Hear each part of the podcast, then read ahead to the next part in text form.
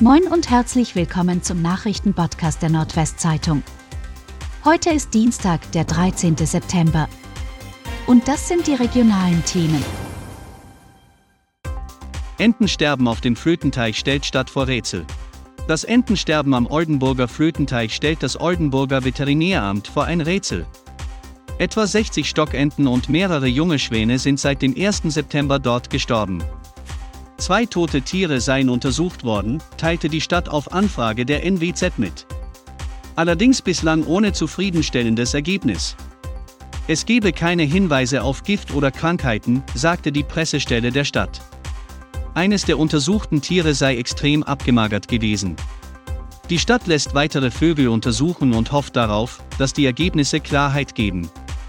Passanten hatten der NWZ am Montag von dem Vogelsterben berichtet. Sie hatten beklagt, die Stadt würde sich nicht darum kümmern, die Kadaver zeitnah zu beseitigen. Ein Drittel der jungen Störche sterben an Vogelgrippe. In der Wesermarsch ist etwa ein Drittel der jungen Störche an der Vogelgrippe gestorben, schätzt der Experte Udo Hilfers. Er bezeichnete die Folgen der Epidemie für die Störchenpopulation als mittelschwere Katastrophe. Offen sei, ob sich die Störche im Nordwesten durch den Kontakt mit anderen Vögeln infiziert haben oder den Erreger schon in sich trugen, als sie aus ihrem Winterquartier nach Deutschland zurückkehrten. Ungewöhnlich sei es laut Hilfers, dass ausgerechnet im Sommer so viele Tiere verenden. Auch wenn die Vogelgrippeviren für Menschen nur in großen Mengen gefährlich sind, warnt das Veterinäramt davor, tote Tiere anzufassen. Pferdehalter kritisieren Förderbedingungen für Wolfschutzzäune. Nach Wolfrissen in den Regionen Friesland und Ostfriesland steht die Richtlinie Wolf des niedersächsischen Umweltministeriums in der Kritik. Tierhalter, die Präventivschutzzäune um ihre Herden errichten wollen, können dafür laut der Richtlinie finanzielle Förderung beantragen. Dies gelte allerdings nur, wenn in einem Umkreis von 30 Kilometer mindestens drei Tiere derselben Art von einem Wolf gerissen worden sind.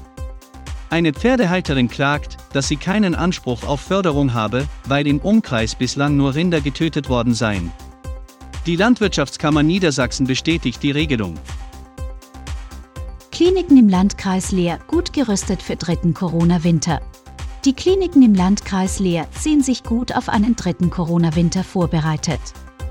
Die Kliniken in der Region haben Isolierzimmer vorbereitet und könnten bei einem akuten Massenausbruch bis zu 100 Patienten aufnehmen, sagte der Sprecher des Klinikums Leer. Auch die Zahl der Intensivbetten und Beatmungsgeräte wurde seit 2020 erhöht, so das Klinikum.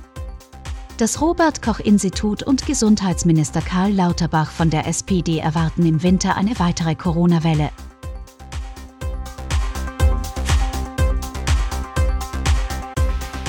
Und das waren die regionalen Themen des Tages. Bis morgen!